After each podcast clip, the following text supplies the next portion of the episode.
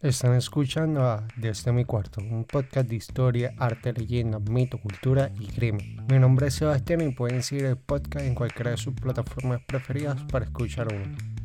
Estaremos hablando de Rafael Cordero y Molina, un hombre que dedicó su vida a la doble profesión de maestro. Era conocido como el maestro Cordero.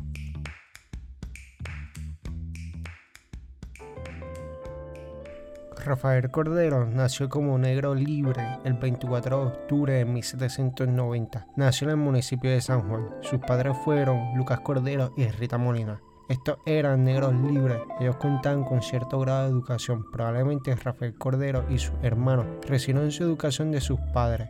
Esto debido a que por su color de piel o su raza, él no podía asistir a la única escuela que había en el municipio de San Juan para esa época. Cuando Rafael Cordero aprendió a leer, se dedicó a aumentar su conocimiento. Él contaba con un gusto por los libros, los cuales proporcionaban el suficiente conocimiento con el cual él contaba. Este conocimiento y gusto por los libros lo transmitió a sus alumnos.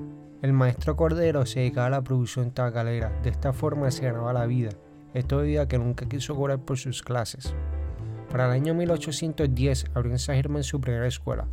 En esta escuela él enseñaba a los niños negros, mulatos y pobres el grado elemental.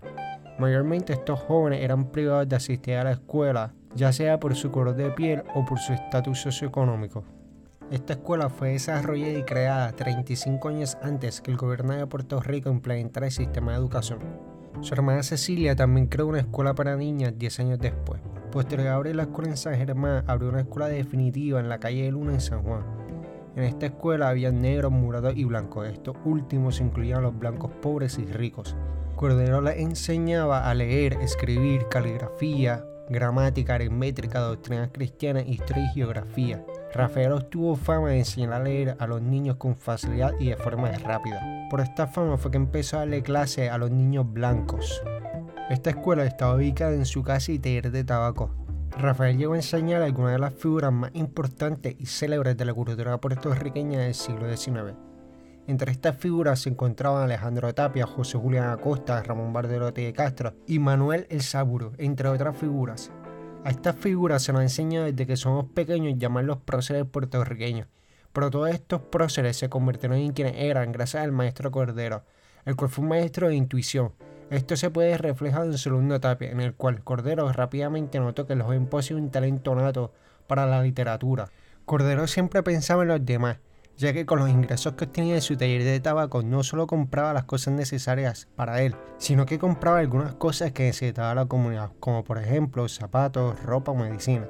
Cordero enseñaba sin discriminar a ninguno de sus estudiantes, tampoco influía en el pensar de ellos sobre el racismo o la segregación racial que estaba presente todos los días en Puerto Rico, demostrando que la educación no tiene nada que ver con el color de piel o el estatus socioeconómico, sino siendo realmente las ganas que tiene uno de aprender.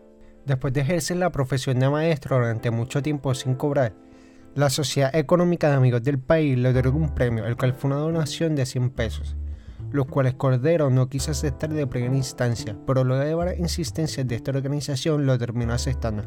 Este dinero lo dividió por la mitad, una parte para los alumnos más necesitados y otra parte fue para los mendigos. Se le llegó a preguntar a Cordero por qué no escribía sus memorias. Él respondió, no escribo nada de esta vida porque no quiero recordar hoy el bien que hice ayer. Mis deseos son que en la noche borre las horas meritorias que he podido hacer durante el día. Para 1860 ya habían pasado 50 años desde que Cordero había comenzado a impartir clases. El gobierno de San Juan comenzó a darle un pago por su labor. Este era de 15 pesos. También se le otorgó el título de maestro. La última clase que Cordero impartió fue ocho días antes de morir. Él tenía un presentimiento de que ya sus días estaban contados y decidió pedir al gobierno de Puerto Rico, más concretamente a la Autoridad de Instrucción Pública, que continuara con la labor que le estaba realizando. Cordero falleció el 5 de julio de 1868 a la edad de 78 años. El respeto y agradecimiento que las personas sentían por Cordero se pudo ver reflejado en su funeral, ya que al mismo asistieron un poco más de 2.000 personas. El respeto que ganó Cordero a través de los años se puede ver reflejado en varias dedicatorias que se le ha dado, como por ejemplo, el poeta puertorriqueño José Gualberto Padilla le dedicó un poema llamado El Maestro Rafael, también el pintor puertorriqueño Francisco Yele un cuadro titulado La Escuela del Maestro Rafael. Esta obra se creó en 1890. la casa, escuela y taller en el cual Cordero vivía y ejerció la vocación de maestro fueron restauradas por el gobierno de Puerto Rico. Se creó una medalla en su honor, la cual es otorgada por la Asociación de Maestros de Puerto Rico. En el país se ha bautizado a varias escuelas con su nombre e incluso en los Estados Unidos también hay escuelas con su nombre.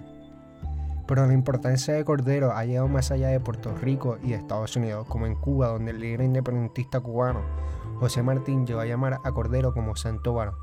Para el año 2004 la Iglesia Católica comenzó el proceso de beatificación y para el año 2013 el Papa Francisco indicó que Cordero había vivido las virtudes del cristianismo de manera heroica y era considerado venerable Cordero fue un verdadero humanista, tratando de mejorar la sociedad puertorriqueña a través del aprendizaje y el ejemplo personal, siendo un visionario de un sistema de educación público, gratuito y sin segregación racial.